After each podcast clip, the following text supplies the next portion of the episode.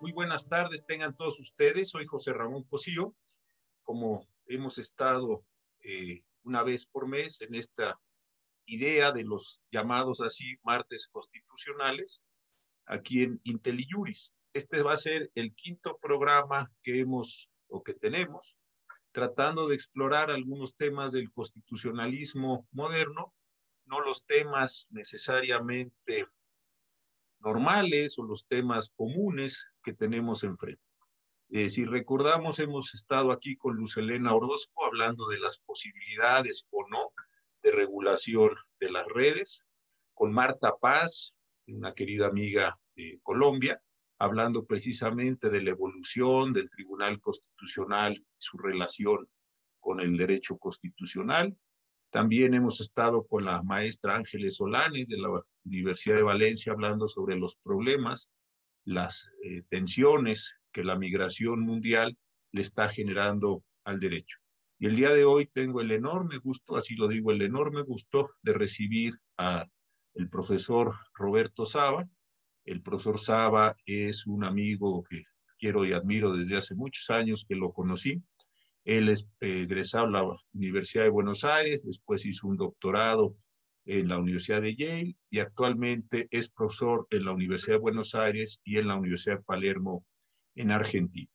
El profesor Saba escribe frecuentemente en el diario El Clarín unos artículos muy agudos y hace un tiempo publicó uno que se llamaba o se llama La paradoja de Lofer. Es decir, hay un uso intencionado del derecho para efectos de atacar o no a los enemigos políticos. Y le he pedido al profesor Saba que la hora que suele durar estos martes constitucionales, conversemos de este asunto. Así es que, Roberto, de verdad, muchas gracias que te hayas tomado el tiempo de estar con nosotros y antes que nada y como debe ser, un saludo muy afectuoso para ti. ¿Cómo estás, Roberto? Primero que todo. ¿Qué tal, José Ramón? Eh, una alegría muy grande estar aquí contigo esta noche, muy, muy agradecido de, que me has invitado. Eh, por acá bien, como todo el mundo, este, salvo por el contexto, ¿no es cierto? Por suerte personalmente bien, pero todos estamos igual, estamos en el mismo Así es. ¿no? Así es. Pues muchas gracias. Oye, y el título es interesante, no, no sé si todo el mundo sabe o sabemos qué quieres, qué quieres decir con esta expresión de lawfare, ¿Qué, qué, qué, cómo la, si danos una idea general de dónde viene el término, quién lo utilizó, a ti sé que te gustan estos estudios eh, culturales, acabas de publicar en siglo XXI un libro muy importante sobre la igualdad formal del derecho, entonces sé de tu gusto por los conceptos pero ¿a, qué te refieres con eso? Para tener un piso común todos y sobre eso poder comenzar a dialogar, si te parece, Roberto. Perfecto, José Ramón. Me parece que es justamente el lugar por donde hay que empezar. Eh, porque, bueno, hay, mucho, se habla mucho sobre el lawfare. Eh, es un concepto que, que, en los últimos años se ha, se ha instalado eh, no tanto te diría, o quizá parcialmente por la academia, pero sí mucho por la política, ¿no? Este, eh, no, no, solo en América Latina, también en Europa. Eh, muchos han recurrido en Francia, en España, al concepto, en América Latina también. yo empiezo aclarando que para mí el concepto es un concepto altamente elusivo, poco claro y hasta te diría por momentos poco útil, pero lo cierto es que se usa mucho, entonces tenemos que, tratar de, ver qué, de qué se habla cuando se habla de esto. ¿no? Entonces, eh, ¿de qué se habla? Bueno, como bien dijiste vos, eh, la, idea en pocas palabras tiene que ver con el uso del derecho eh, como arma política, pero como arma. ¿no? De, la palabra lawfare para los que no, la conocen o no hablan inglés, tiene una, raíz similar a the warfare. Warfare es guerra y esto es una especie de guerra por medio del derecho, es una especie de guerra jurídica. ¿Qué quiere decir esto? Que algunos consideran que el derecho puede ser utilizado, vamos a ver si esto es algo que es normativo o es descriptivo, pero básicamente que el derecho puede ser utilizado para atacar al enemigo. La raíz, bueno, podemos encontrar este, ejemplos o casos de uso del derecho para atacar al enemigo, eh, como dice Martí, el profesor de la Pompeu Fabra, en un artículo muy lindo, lo podemos encontrar eh, en la antigua Roma, digamos, el, uso del derecho, ¿no? O sea, cómo, cómo usar la ley contra el enemigo. Eh, ahora, en tiempos modernos hay un momento que, si querés, puede ser ubicado un poco en la literatura como un momento clave, que es el 2001. El 2001 es cuando atacan un grupo de terroristas este, las Torres Gemelas y el edificio del Pentágono en Washington y en Nueva York, y a partir de ahí el gobierno de Bush diseña eh, todo un sistema de normas eh, dirigidas a perseguir al enemigo. ¿eh? si quieren, la más conocida es la ley patriótica, la Patriot Act, que de algún modo justificaba el uso de la tortura, también algunas otras normas menores, el uso de la tortura este, para eh, combatir, digamos, a estos terroristas. Este, y, bueno, a partir de ahí se utiliza modernamente, digamos, esta noción de cómo a través del derecho se puede perseguir al enemigo.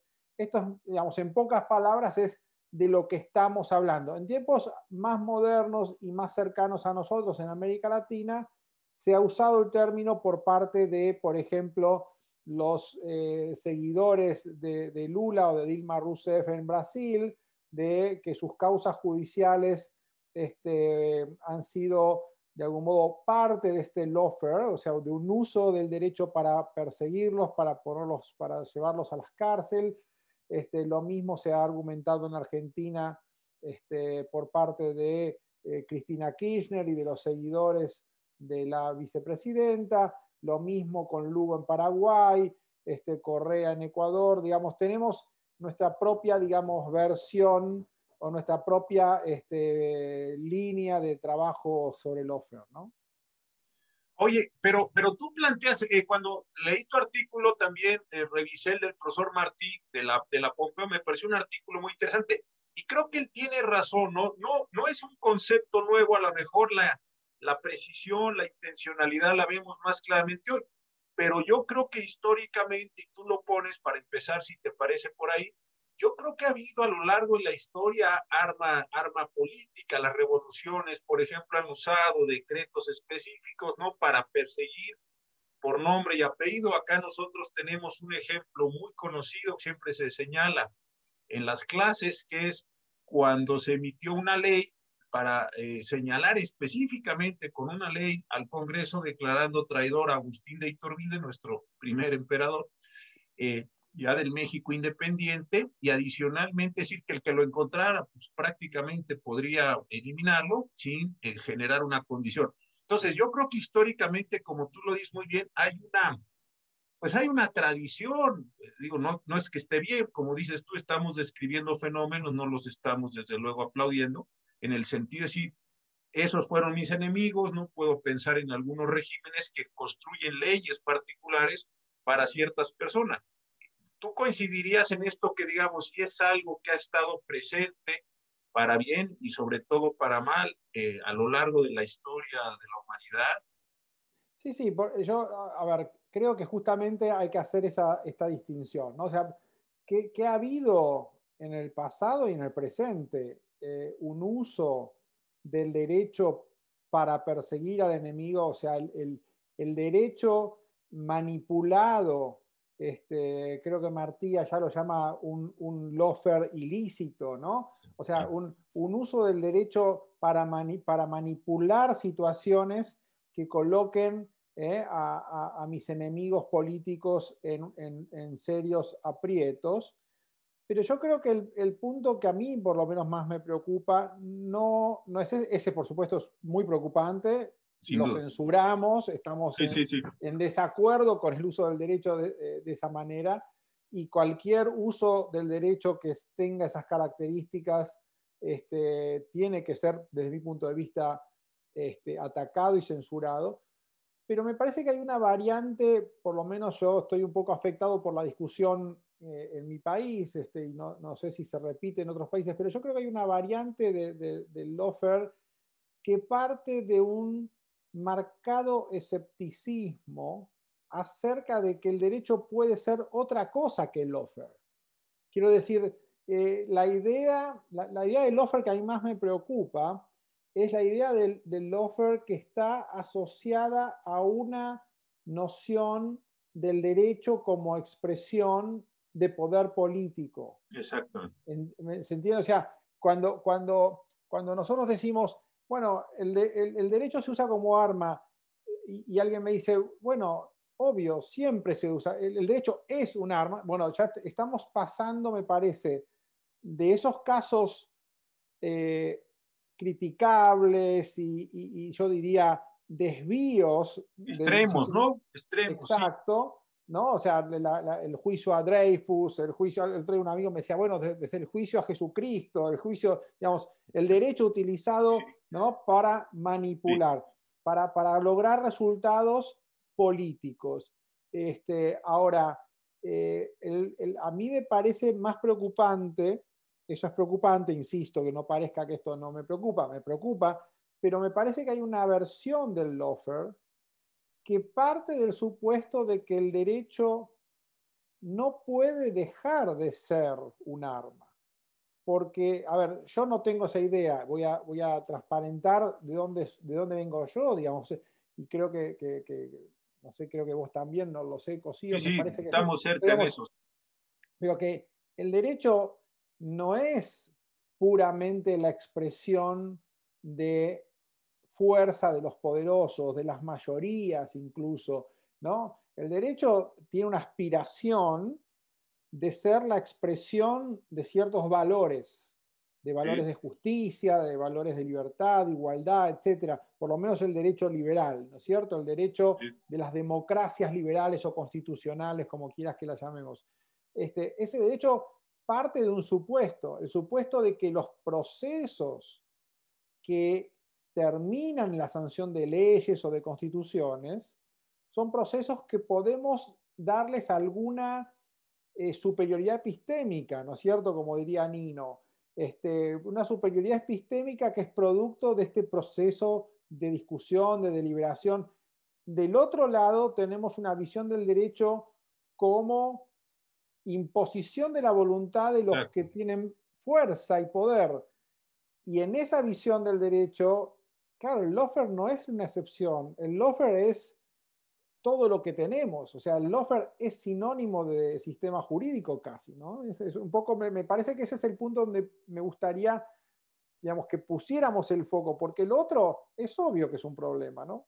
Claro, no, y, y lo entiendo cuando tienes estas descripciones eh, y, coincido contigo en el sentido de el derecho es dominación y pura dominación de unos con el otro bajo unos procedimientos formales o aparentemente racionalizados, bueno, pues entonces sí efectivamente es lo fair, es eh, los ricos contra los pobres, los demócratas contra los no, en fin, todo acaba siendo, pero yo, yo coincido contigo y también ahí y con el profesor Nino, en el sentido de que, bueno, en la moral de nuestro tiempo hay cosas que están permitidas, en la moral general, con todos los problemas que tiene, ¿no?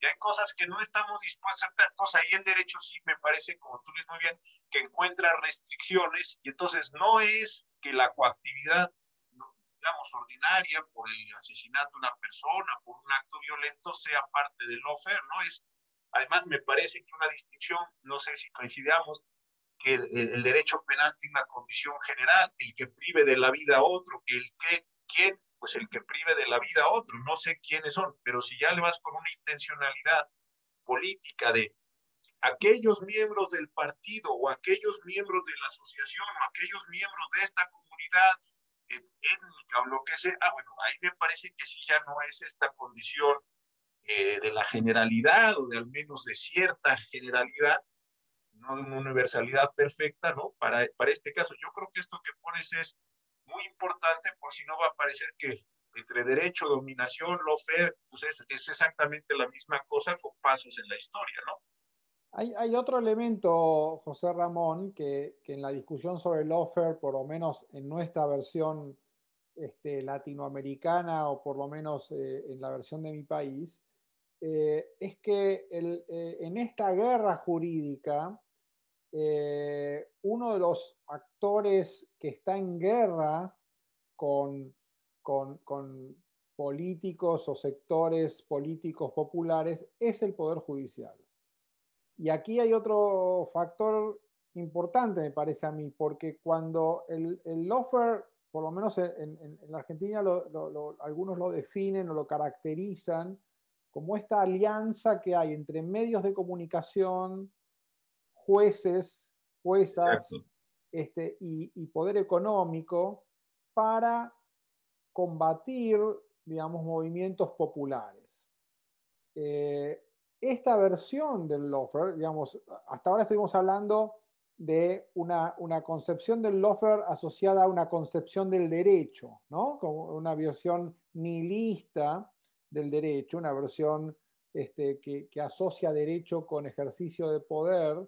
Este, y ahora estamos diciendo que esto se puede trasladar, digamos, al, campo de las instituciones y de la política eh, más este, práctica, este, como una, una pelea, una guerra entre un sector del establishment, el poder judicial y los medios de comunicación contra los movimientos populares. Y esto yo creo que es muy nocivo porque esto, digamos, coloca al Poder Judicial, y ahora, y, si querés luego hablamos de cómo esto tiene que ver con lo de la paradoja, ¿no? Coloca al Poder Judicial en, a los jueces y juezas en si, digamos, en, el lugar de los enemigos de los movimientos populares. Y esto es muy peligroso para una democracia constitucional. ¿sí? Por supuesto que en todos los países tenemos eh, malos jueces o malas juezas, este, y por supuesto que podemos tener funcionarios que utilizan su lugar para, para hacer lo que no deben. Pero pensar que el Poder Judicial, digamos, en sí mismo constituye un, enemigo, digamos, de, la, voluntad popular mayoritaria, esto me parece que es muy peligroso. Y esto está dentro de la idea del offer. ¿no? Este, la, idea del offer está, está, incluye, digamos, esta noción de ellos y nosotros, los, el establishment, los jueces y los medios, y nosotros los, los representantes del pueblo. Esto me parece que es algo también muy, muy peligroso, ¿no? Fíjate que eh, eh, estoy abriendo las preguntas, aquí están ya, tenemos bastante público y muchas gracias a todos los que nos están viendo o escuchando y las preguntas. Y hay algo que sí creo que vale la pena porque he, visto tres y gracias a las personas que los han formulado, donde dicen el derecho es política. Yo creo que eso sí nadie lo podríamos negar, pues si llegas por procesos políticos, democráticamente o no democráticamente, vas a elecciones o hay un golpe, lo que cada eh, situación eh, tenga como origen. Eso creo que no es la discusión eh, y qué bueno que, que, las personas se están refiriendo a eso. Creo que es lo importante es poner el énfasis en que si bien el derecho es política, no todo el derecho es igual con independencia de su proveniencia política. Eso sí me parece que es muy importante, ¿no, Roberto? Diferenciarlo, porque insisto, si no, pues entonces estamos frente a un ejercicio de dominación desnuda donde todo se vale y todo da igual y todo es lo mismo. Y creo que esta idea del offer pone eh, un acento y me parece que sí nos lleva a tener que atender cuando el uso del derecho, o ni siquiera el uso, la creación primero del derecho y después el uso del derecho, forma parte de un ejercicio normal, digamos, no es que eh, eh, tenga que ser perfecto, y cuándo sí podemos utilizar la categoría del offer dentro de esos marcos generales de la relación del derecho y la política que no se pueden escatimar. Creo que decir, si bien es cierto que todo es derecho, y si bien es cierto que el derecho tiene una proveniencia política, no nos estamos refiriendo a la totalidad del ejercicio del derecho, ¿no? Como el offer. Creo que esto es muy importante porque he visto ya varios amigos que nos están eh, haciendo preguntas en ese sentido, ¿no? A ver, eh, tocas un tema muy crucial, ¿no? Y también en las preguntas que nos hacen, y gracias también por las preguntas y los comentarios, eh, que es la relación entre derecho y política, ¿no? Exacto. yo creo que, porque, porque impugnemos la noción de que el derecho es en sí mismo la expresión del poder de los más o del poder de los más influyentes o del poder del dinero, no quiere decir que estemos diciendo que no hay ninguna relación entre el derecho y la política. Este, por supuesto que lo hay, y, aquí, digamos, pensemos en el derecho constitucional.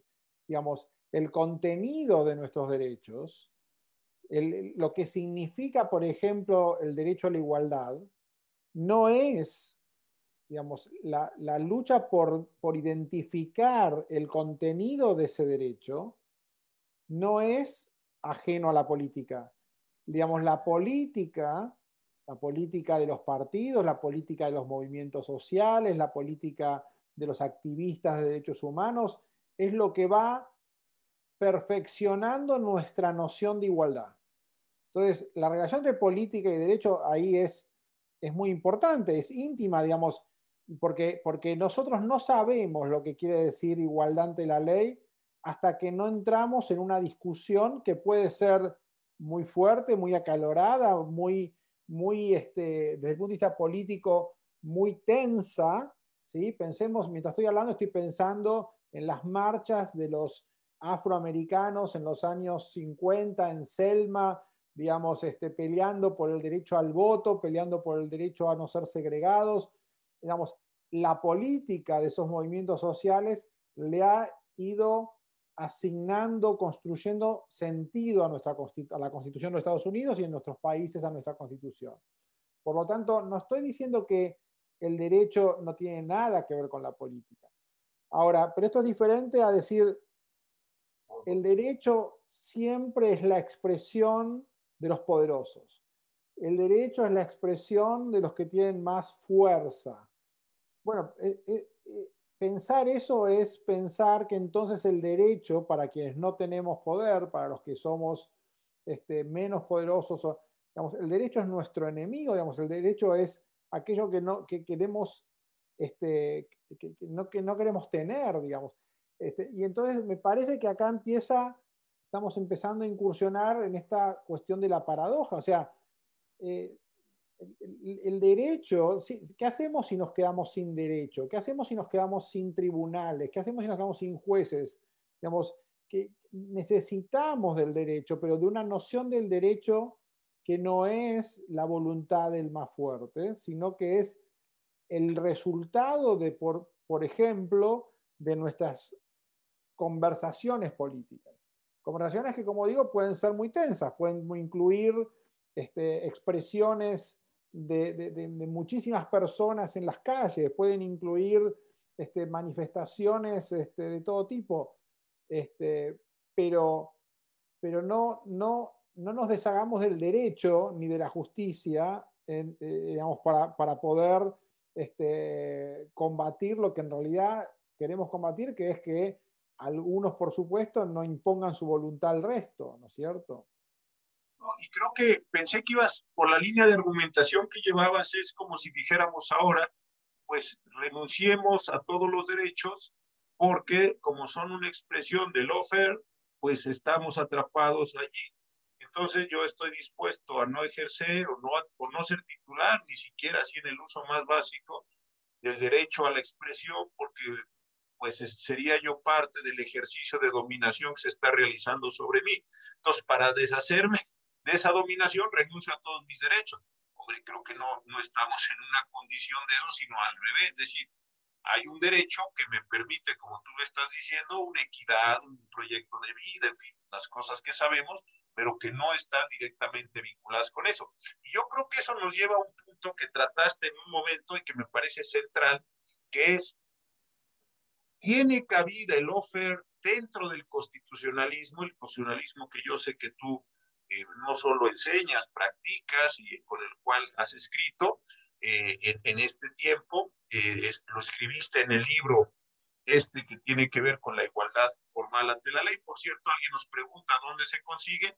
Yo creo que para quienes viven aquí en Ciudad de México, en la librería del Fondo de Cultura, que está cerca de la ciudad universitaria, ahí está una sección de libros que vienen del siglo XXI Argentina y ahí he visto el libro del profesor Saba. Por cierto, un anuncio mi querido Roberto, para, para, los, para, tus, para tus fans. Pero ¿cómo, ¿cómo entraría ya en el constitucionalismo, en el constitucionalismo moderno, liberal, democrático, en fin? ¿Cómo entraría el offer? ¿Cómo, ¿Cómo tendrías estos elementos, me parece muy interesantes, de control, de restricción, inclusive sobre el propio offer, que creo que este es un tema bien importante, ¿no? Bueno, yo, yo creo que, a ver, de vuelta, cuando hablamos del lawfare en el sentido que, yo enfatizaba, digamos, no en el sentido de ese, uso espurio del derecho, este, que, es la patología, digamos, lo que, estamos dispuestos, digamos, a, rechazamos, y, pero, pero cuando ya concebimos al derecho, este, en el lawfare considera el derecho o a la justicia o a los jueces y juezas este, como la expresión de la voluntad política este, contraria a la voluntad democrática, eh, esa noción de lawfare es, eh, para mí, eh, confronta radicalmente con el derecho constitucional y con el constitucionalismo y con, la, con las democracias constitucionales. Porque las democracias constitucionales parten del supuesto de que el derecho es la expresión de la voluntad del pueblo que lo conocemos a partir del diálogo, de la deliberación, de la participación política, del ejercicio de nuestros derechos. Este, el voto. Que, además del voto, que además esa voluntad política, democrática, construida a través de consensos, de discusión, de deliberación, está limitada por derechos constitucionales y por procedimientos constitucionales.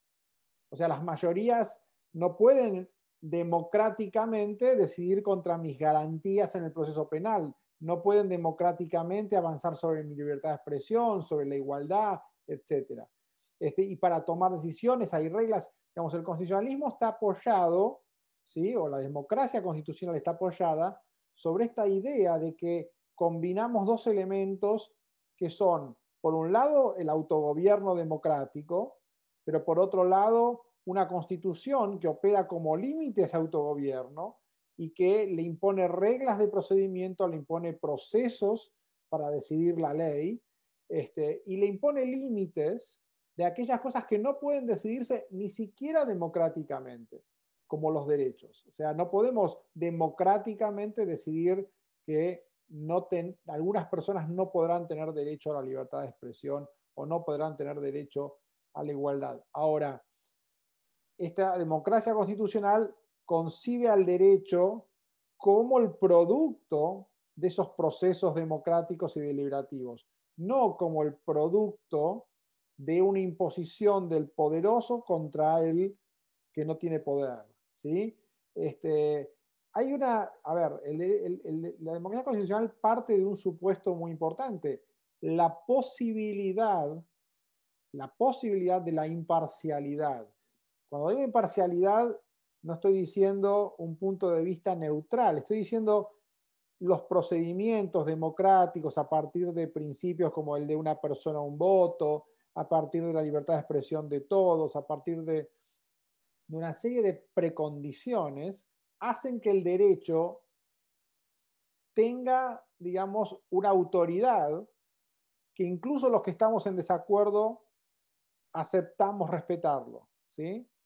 ¿Por qué? Porque no, no lo concebimos como la expresión de los poderosos, ni siquiera como la expresión de la mayoría, lo concebimos como el resultado de un procedimiento que intenta ser imparcial a partir de esas reglas.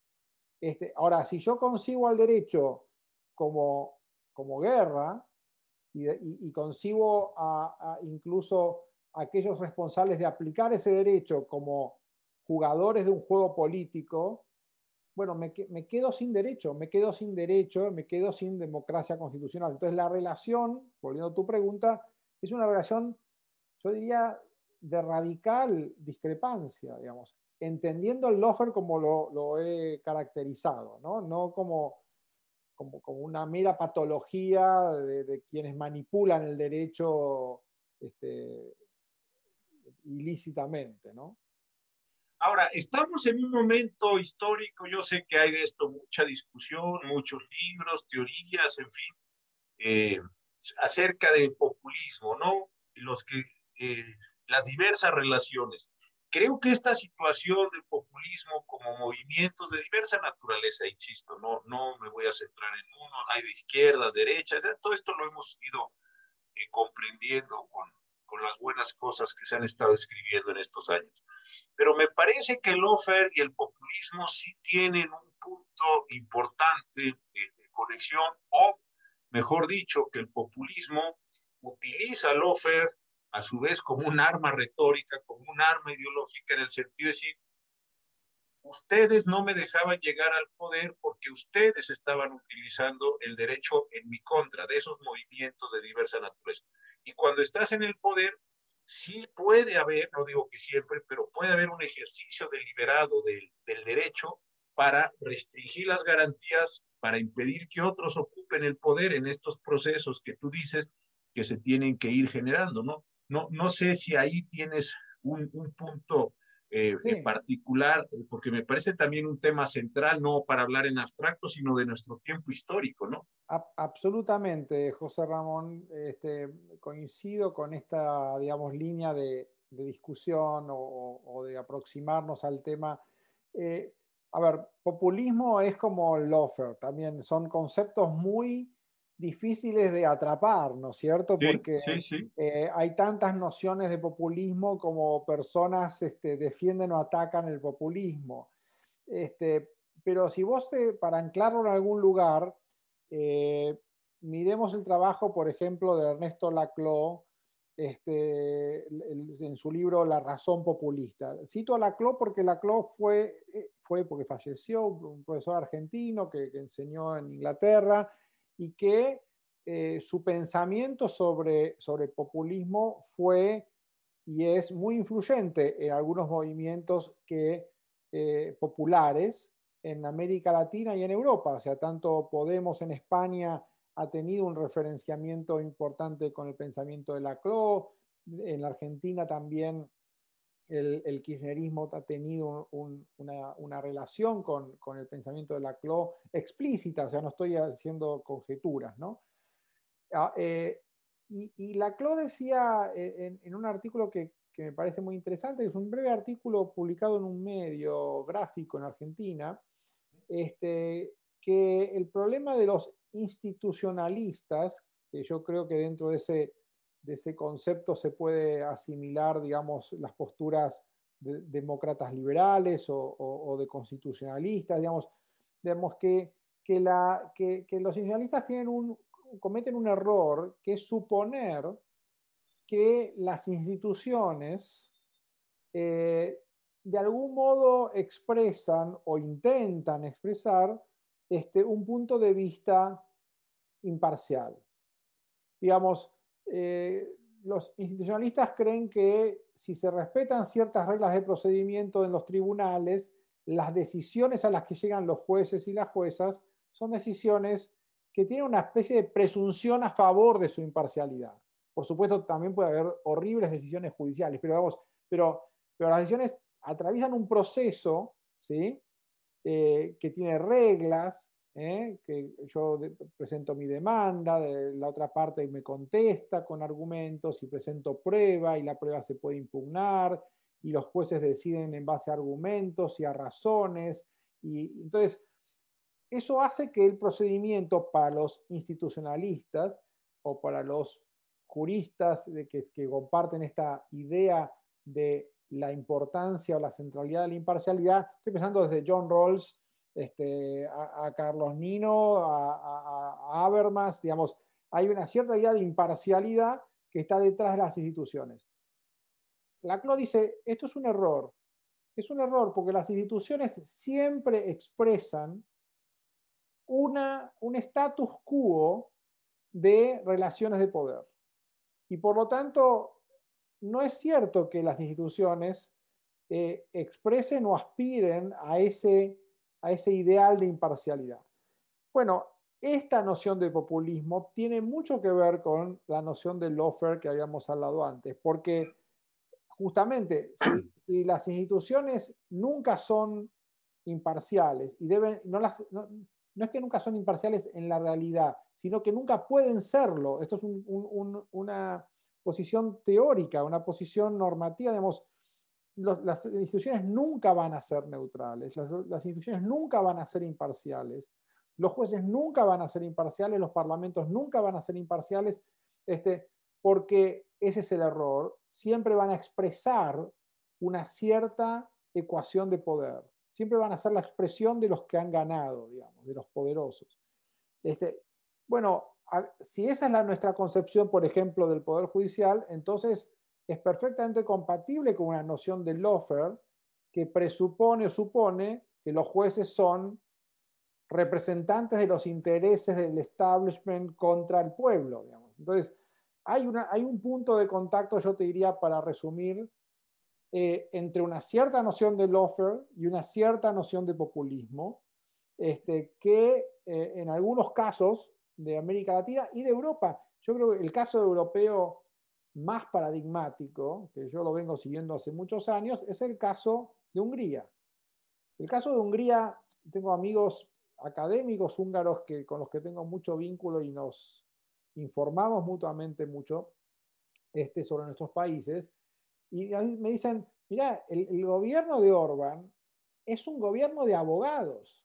Es un gobierno de abogados que lo que están haciendo, que es un desastre, digamos, desde el punto de vista de una democracia liberal, captura del poder judicial, este, digamos, corrupción, es, un tremendo desastre en el corazón de Europa, está diseñado por abogados. Todo se hace por medio de la ley. Lo que vos decías, ¿no? Digamos, este, qué paradoja, ¿no? O sea, eh, resulta que la ley era el enemigo de, las mayorías populares, pero en este caso, un gobierno de ultraderecha populista está usando el derecho para, sí, para alienar, para, para, silenciar a la oposición y para, digamos, este, capturar la totalidad del sistema de gobierno, ¿no? Claro, pero si, si pones esto en la tú tienes la idea, digo, me parece muy interesante, no he leído nada, nada de él, no, no, no, no conozco al profesor, que, dices tú que, ha fallecido, pero me parece interesante. Y entonces ahí la pregunta es, ¿cómo corriges eh, los defectos, voy a decirlo así, tomando el lenguaje del, del institucionalismo?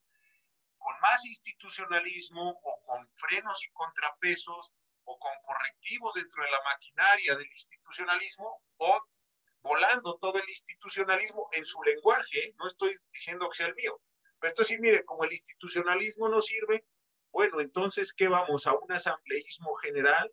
Ya, eh, eh, o al, al, revés, lo que dices es, bueno, si aceptamos, no como premisa teórica, no como un postulado de nunca y siempre, porque entonces pues, no tiene sentido ninguna conversación, sino si usted encuentra que hay estos problemas, pues entonces se pueden introducir correctivos, pero me parece que aquí la idea que, que tú planteas muy bien, que sí tiene una base populista de lo que estamos viviendo en todo el mundo, es como parte de una premisa teórica, de un postulado más que una, en el sentido de decir nunca, pues entonces no tiene mucho más sentido más que pues dinamitar aquello completo y a ver qué cosa resulta en la historia, ¿no? Bueno, a ver, te, voy a dar ejemplos concretos de eh, consecuencias institucionales de un pensamiento de estas características, dicho por el propio, propio Laclau.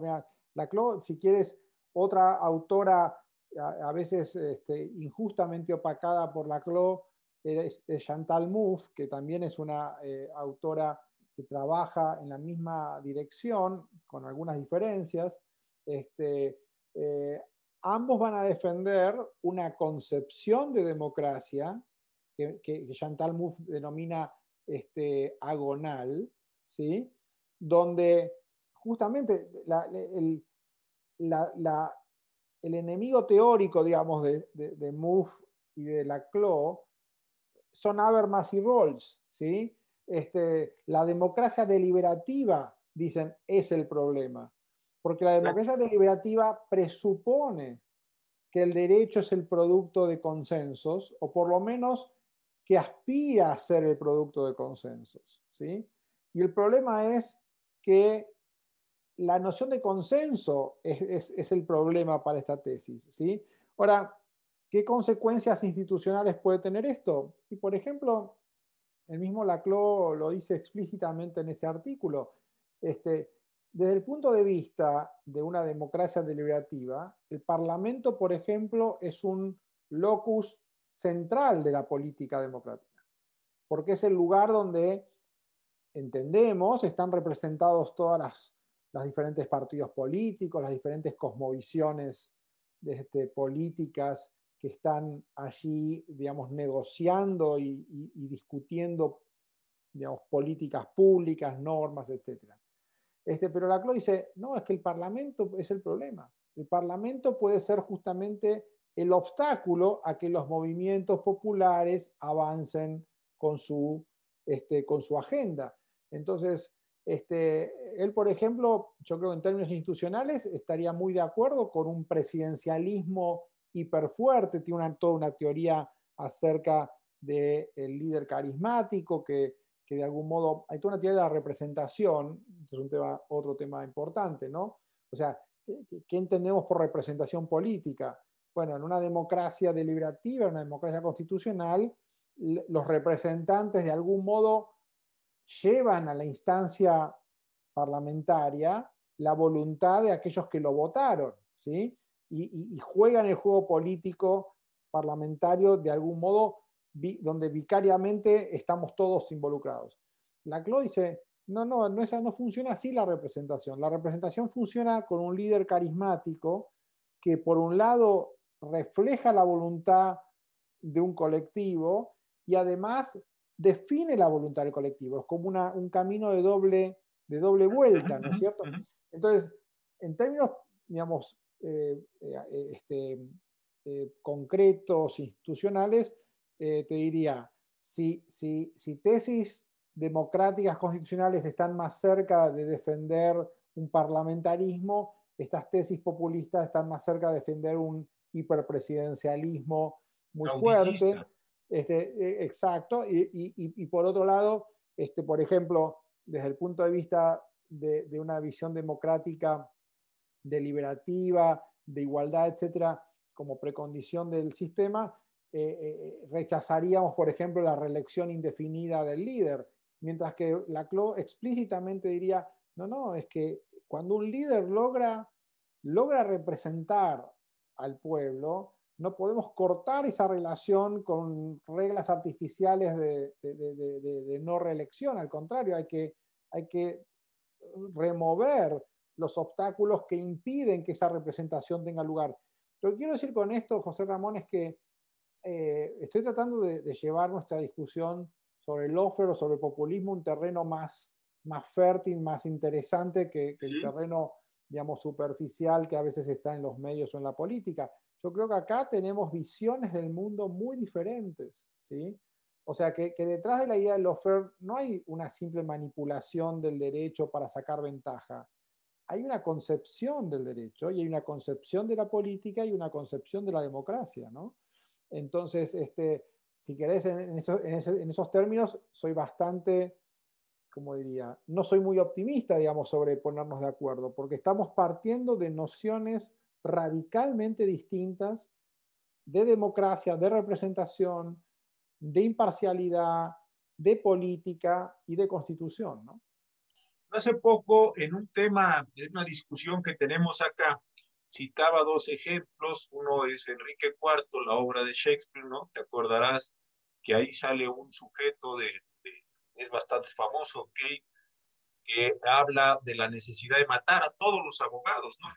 Eh, es un, es un acto increíble, ¿no? Y después dice, y también a los estudiantes de Derecho, porque seguramente van a repetir estos mismos. Y otro libro que trataba para ese artículo es, no sé si tú lo conoces, un libro que en español se tradujo como Los juristas del horror de Ingo Müller, y es precisamente esto de Lofer.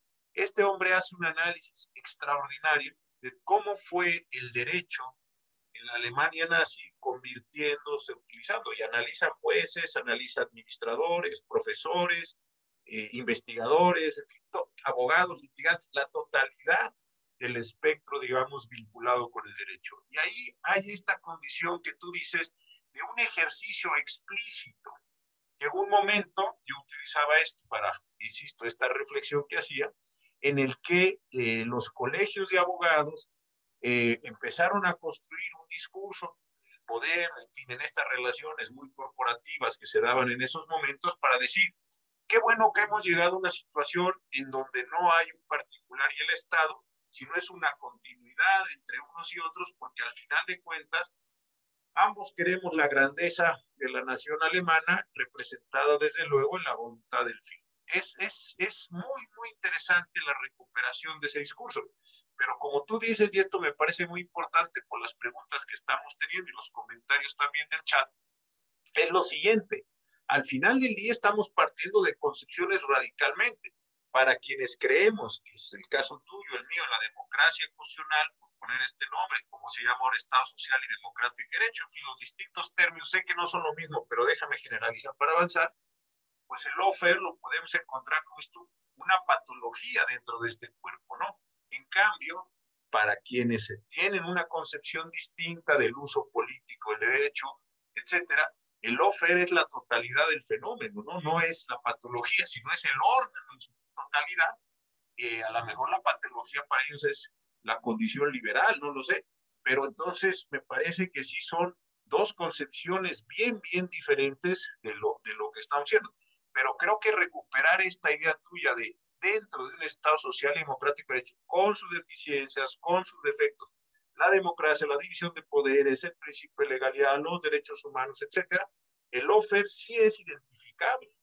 Que eso también me parece un concepto bien interesante. Sí puedes, digamos, en un modelo razonablemente funcional de Estado social y democrático de derecho, Estado constitucional, democracia constitucional, sí puedes identificar esta condición. Tú lo que decías, perdóname, lo que decías de Bush, cuando aparecen las leyes con Rumsfeld y toda esta historia de, del 11 de septiembre, sí se pudo haber dicho, oiga, momento, eso es una patología, Guantánamo es una patología, la patriótica es una patología, ¿por qué? Porque no se aviene bien al, modelo que estamos construyendo, ¿no? Sí, sí, a ver, la, la democracia es un ideal regulativo. ¿Qué quiere decir esto? Quiere decir que el ideal democrático democrático constitucional nos da pautas acerca de cómo deberían ser las instituciones.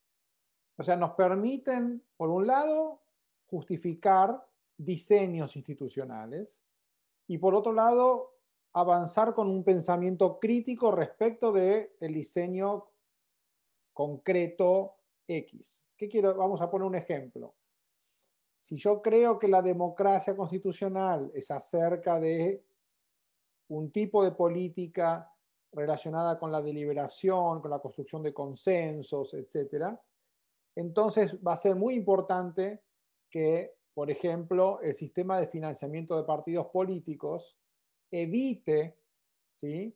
evite que aquellos que tienen más dinero logren capturar el proceso político. Entonces, mi ideal regulativo democrático me da pautas de cómo debe ser una legislación referida al financiamiento de campañas o de partidos políticos. Esto es, digamos, puede haber desvíos, digamos, de, diseños institucionales que sean contrarios a la democracia. Sí, por supuesto.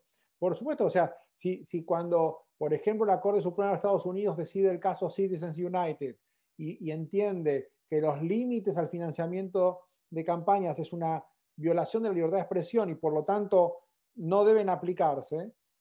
¿eh? Y Obama en el Congreso le dice a la Corte Suprema cuando da el State of the Union, ¿no? después de ese fallo, señala a la Corte Suprema que está sentada en los primeros bancos del Congreso y le dice, ustedes con ese fallo destruyeron la democracia de los Estados Unidos, porque a partir de ahora la democracia va a ser capturada por los que tienen poder, por los que tienen poder económico. Exacto, o sea, nosotros podemos identificar el problema porque estamos partiendo de ese ideal regulativo.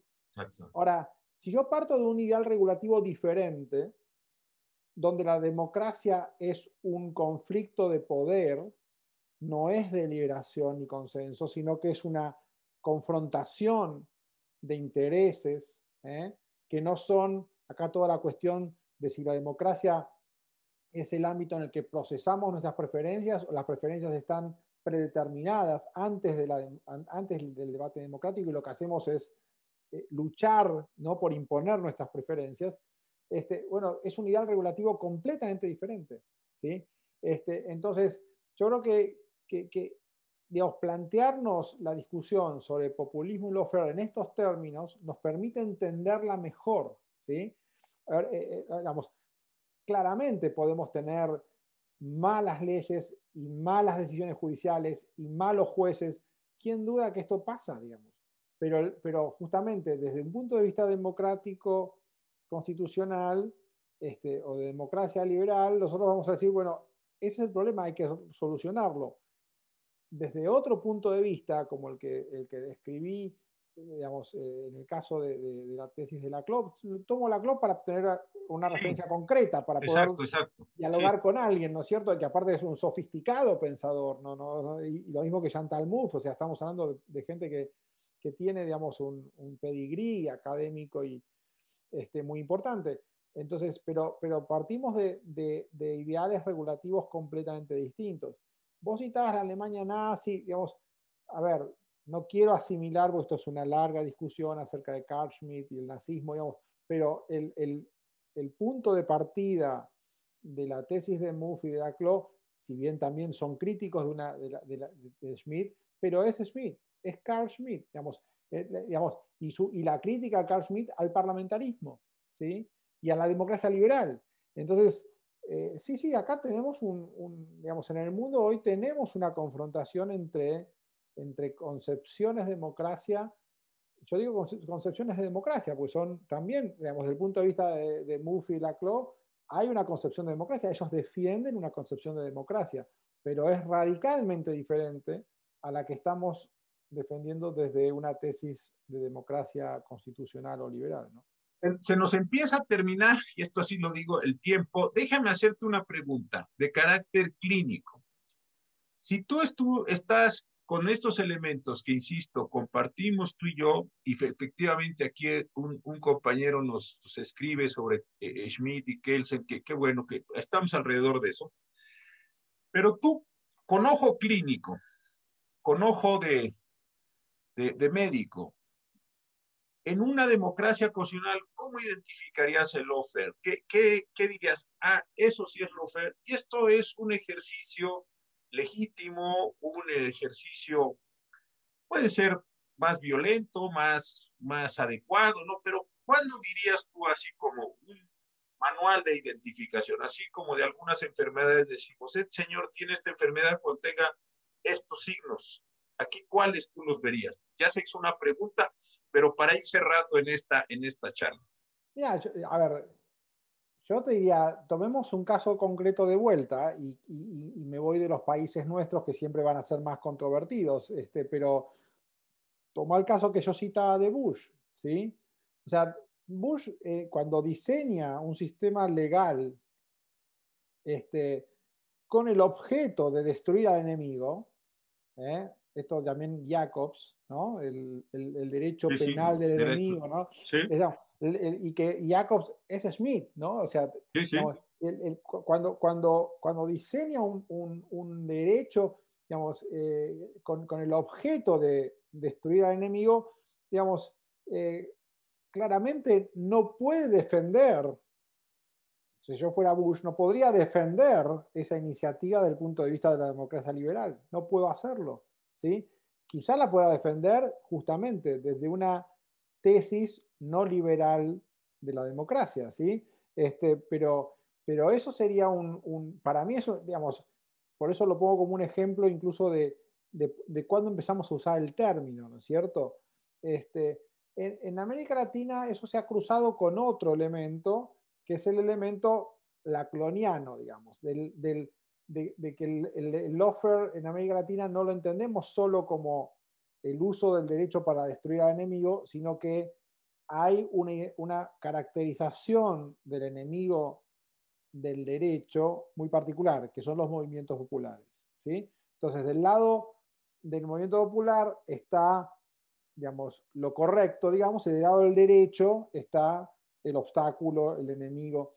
Entonces, este, esto hace nuestra discusión sobre el offer un poco distinta, ¿no es cierto?, a la discusión que podríamos tener sobre el offer en Estados Unidos en, el contexto de Bush, que en ese artículo de Martín incluso cita, que yo no la conocía, la, una, una, situación en la que Obama está en una, una especie de, reunión con, con vecinos este, y, le pregunta a una mujer, y, si encontraran a, a, Bin Laden, ¿qué harían? Y Obama dice, lo mataríamos. Este, terrible, digamos, esto es el derecho penal del enemigo, digamos, eh, eh, digamos si, si, la respuesta no es lo mataríamos, es lo juzgaríamos, ¿no es cierto? lo juzgaríamos con todas las garantías. Este, entonces, eh, yo creo que, justamente en, en, ese contexto, Lofer es una cosa y en nuestro contexto se ha agregado este factor, digamos, este, populista, que por, eso me parece interesante que vos lo trajiste, bajo cierta noción de populismo parece haber una cierta correlación con una cierta noción del offer. ¿no? Claro. Y por otro lado, creo que el antídoto para el offer es, está dentro del, dado la preconcepción o la concepción que tenemos, creo que el antídoto está dentro del propio sistema, no en nuestra concepción, desde luego, no apartándonos del sistema, ¿no?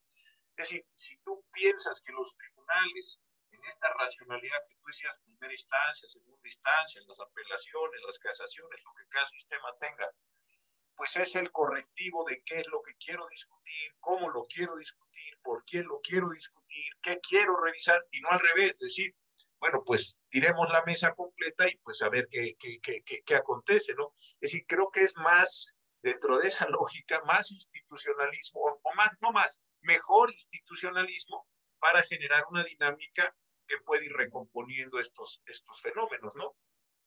Sí, sí, por, eso yo, digamos, eh, en ese artículo que vos mencionabas, eh, y un poco inspirado en el artículo de Martí, aunque no son ideas eh, similares, este, em, creo que hay una paradoja, porque, porque detrás de quienes atacan el lawfare, y cuando atacan el lawfare, atacan al Poder Judicial, por ejemplo. Em, pero no porque hay un juez malvado que está persiguiéndome porque no le gusto y no le caigo bien, sino porque el Poder Judicial es el problema, porque el Poder Judicial es la expresión de la voluntad contramayoritaria que debemos combatir. Eh, pero entonces eh, es paradójico porque lo único que podría, digamos, demostrar la verdad en un caso de corrupción o la verdad en un caso de un delito es el funcionamiento correcto del Poder Judicial. Si yo creo que el Poder Judicial como tal es expresión de la voluntad política de mis enemigos, me quedo sin la instancia necesaria para saber si hay o no corrupción. ¿Se entiende? O sea, la, paradoja es que detrás del ataque, digamos, de, que los jueces representan, digamos, el interés de un sector contra otro, me quedo sin poder judicial y me quedo sin la instancia que podría ayudarme a definir eh, mis derechos y mis, este, y precondiciones democráticas. Entonces, yo creo que es, muy peligroso por eso, porque esa concepción del lawfare es prácticamente contradictoria con la concepción de la democracia liberal. Y acaba siendo autorreferente, ¿no? Porque es, fui al, juzgado, pasó lo que yo dije que iba a pasar, en consecuencia todo al final de cuentas, es, pero está en la autorreferencia de, otra vez muy schmittiana, ¿no? De estas categorías tan, tan fuertes que, de, de Carl Schmitt que, que, que, se están haciendo en este libro que tú tuviste eh, la generosidad de participar que estamos coordinando con el profesor Aragón y con Luis Felipe Nava, precisamente de cómo rompes esa autorreferencia, ¿no? Porque pues sí, si tú quieres ver algo que es confirmatorio, en esa, desde ese discurso previo, pues va a ser confirmatorio de lo que tú estabas diciendo, ¿no? Es un ejercicio de dominación, sí, pero con forma judicial. Es, sí, este es con forma legislativa, este es con forma administrativa, y como dices tú, al final de cuentas te quedas en, eh, vacías todo esto o transfieres la totalidad a un líder caudillista y estás a expensas de lo que el propio líder caudillista vaya, eh, o el caudillo, para decirlo mejor, vaya construyendo el, cotidianamente, ¿no? Exactamente, la, la, idea es esa y, y, te digo, este es un debate me parece que, que, tenemos que darnos en América Latina porque, porque se está jugando un poco esto, ¿no? Concepciones de democracia, concepciones del derecho, este, y, bueno, ojalá no, no, nos deslicemos hacia el camino que, que, nos haga quedar al final del camino sin, sin democracia constitucional. Pues Roberto, se nos ha acabado el tiempo, de verdad muchas gracias. A mí me, cuando leí tu artículo me pareció muy importante que lo, que lo explicaras, no solo el artículo, sino cómo has hecho esta tarde en México, eh, eh, creo que ya es la noche allá en Argentina. Eh, y muchas gracias porque creo que has redondeado muy bien el artículo, has presentado ideas de lo que nos interesa en nuestros martes constitucionales. Ojalá que pronto te podamos volver a tener por aquí. Muchísimas gracias por esta oportunidad para todos nosotros. No, muchas gracias a ti, José Ramón. Fue un placer, es como siempre, cambiar ideas contigo y, y, muchas gracias a toda la gente que se sumó, que veo que son muchos este, y muchas. Así que muchas gracias por la generosidad de, de invitar. Gracias. Buenas noches a todos. Nos vemos eh, pronto en el último martes del mes de mayo para seguir hablando de estos temas importantes de nuestro tiempo. Muy buenas noches a todos, muchísimas gracias por su atención.